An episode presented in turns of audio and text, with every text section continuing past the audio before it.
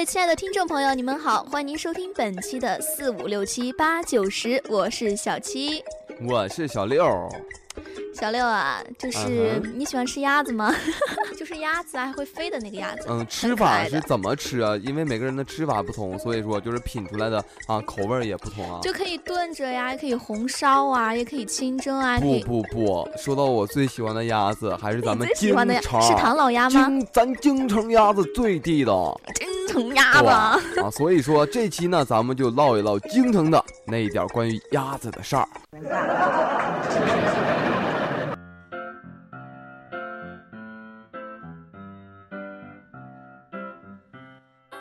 呃，说到京城的鸭子的话，大家最有就是大家都知道，应该是北京烤鸭吧？是北京烤鸭已经啊有五千年的历史了，将近六千年了。下面呢，就让那个已经啊跟随我们五六千年的鸭子小五来正正道道的啊地地道道的正宗一点，介绍他家的本类啊，他自己的本类。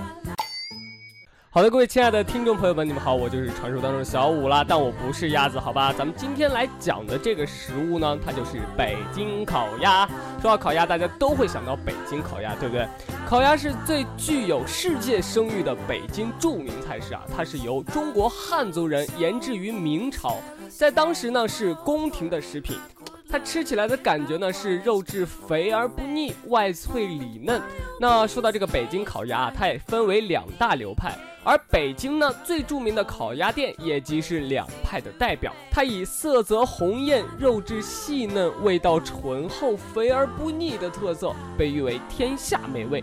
相传啊，烤鸭之美是源于名贵品种的北京鸭，它是当今世界啊最优质的一种肉食鸭。据说这一种纯北京鸭的饲养啊，约起于千年前左右，是因辽金元之历代帝王游猎，偶尔获得此纯白野鸭种，然后为游猎而养，一直延续下来，才得到此北京鸭，并培育成当今之名贵的肉食鸭种。相传啊，在一八六四年，京城名气最大的全聚德烤鸭店也挂牌开业，烤鸭技术又发展了挂炉时代。它是用果木明火烤制，并具有特殊的清香味道，不仅使烤鸭香飘万里，而且还使得北京烤鸭取代了当时比较著名的南京烤鸭。而金陵片皮鸭只能在港澳、深圳、广州等南方的几大城市上的菜单上才能看到。不知道小六和小七，你们有没有有所了解呢？这个烤鸭还真的是特别好吃呢。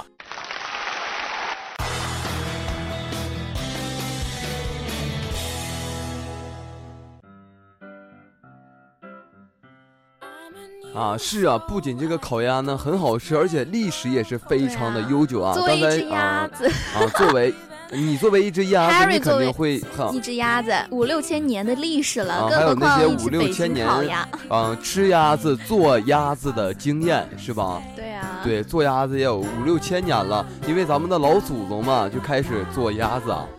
我们的老祖宗是因为这个小时候看过一部电视剧叫《穿越穿越时空的爱恋》，看过吗？啊，看过。里面有那个啊小小丸子还是谁我忘了，当时他就是，啊就是有点纯属虚构的感觉。他带那个嗯朱元璋，当时是啊啊去那个。北京烤鸭去全聚德去吃那个最开始那个北京烤鸭啊，当时给皇帝吃的，胡子上全是油。当时我那时候能有个五五年级吧，然后我我们家那时候有个一个就是全聚德嘛，然后那天晚上我就求我爸我妈带我去吃了。结果真的是我那时候胡子上全都是油啊！你那个是五六千年前的吃鸭子的方法是吧？那个时候你是五年级，大概是初中毕业的时候吧。我也跟我家里人去趟北京，但是我那会儿吃的那个北京烤鸭吧，它就没有那么多油了，你知道吗？是。它就是一盘菜上上来是鸭子的肉，然后是像饺子皮一样的东西，然后把鸭子给放在里边，然后什么大葱啊，什么对那些麻酱什么东西，调料调味的。对对对。然后是夹在那个像春卷一样给你裹起来，自己裹裹起来吃。我是比较喜欢，就并不会吃一嘴的油啊。我不知道你是否吃了一一胡子的油啊，但是我是吃了一胡子的酱 啊。你是吃了一胡子的酱。我吃北京烤鸭，我是习惯把烤鸭啊片完之后啊，三两块放在那个面饼里面，放上葱，卷起来之后蘸酱吃，并不是把酱撒撒在。而且我有一个疑问，小刘，就是为什么是烤鸭，它不是烤出来的，为什么要蘸酱吃呢？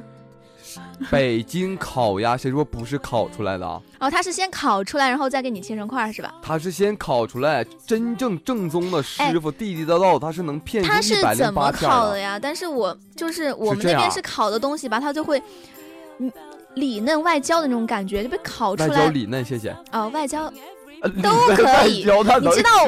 你知道这两天我们上上专业课，比如说什么？呃，花好月圆啊，我们都会说成月圆花好，大家都说这是对的，因为那边说了，我们这边说嘛，所以习惯了。是，然后我给你讲解一下，作为厨师的我啊，就是曾经干过这个活儿，他是怎么烤鸭的啊？嗯，他先呢有个吊炉，然后拿大铁钩子，咵就杵着鸭子脖子上，这你想象的吗？塞进去，然后拔毛，拔完毛之后开始。为什么不是先拔毛然后再烤呢？你好恶心，烤好之后再一根一根的拔。拔毛啊？那你手不会烫着吗？我说的是活鸭子。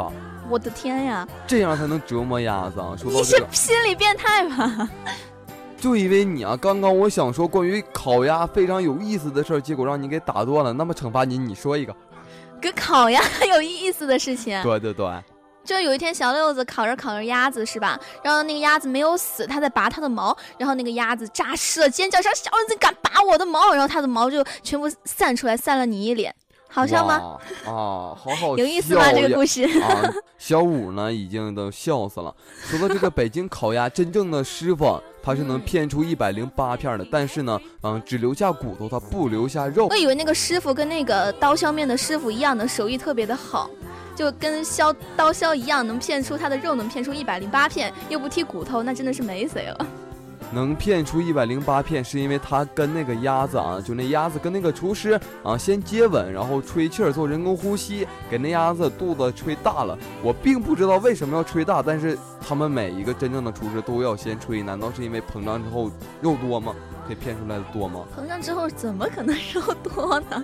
啊，也许就是膨胀之后那个鸭子它胀肚。它一胀肚吧，它肚子里那些东西就排出去了，比较干净，所以说吃起来排出去了，我天呐，我都不敢吃了。你可以想象一下那个画面，他吃了这只。小时候家穷啊，没吃过烤鸭，想象不到那种画面。听说过没见过北京烤鸭火，怎么做怎么做，那就听小四儿说。我是小四儿，那今天给大家说一下北京烤鸭到底该怎么做呢？首先，我们需要甜鸭一只，苹果一个，胡萝卜一根，洋葱一颗，椒盐适量，五香粉适量，大红浙醋二百克，麦芽糖一百克，陈皮适量。准备好材料后呢，先将甜鸭洗干净，沥干水，然后把五香粉和椒盐均匀的抹在鸭的肚子里面，摩擦摩擦。全面的弄均匀后，将苹果、胡萝卜、陈皮、洋葱切块塞进鸭子的肚子里，再用牙签或者书签缝合鸭肚子。但是这样子的话要注意哦，万一它破了的话，那东西就会露出来了。鸭子通风后晾干，或者用风扇吹干后，到表面没有水分为止。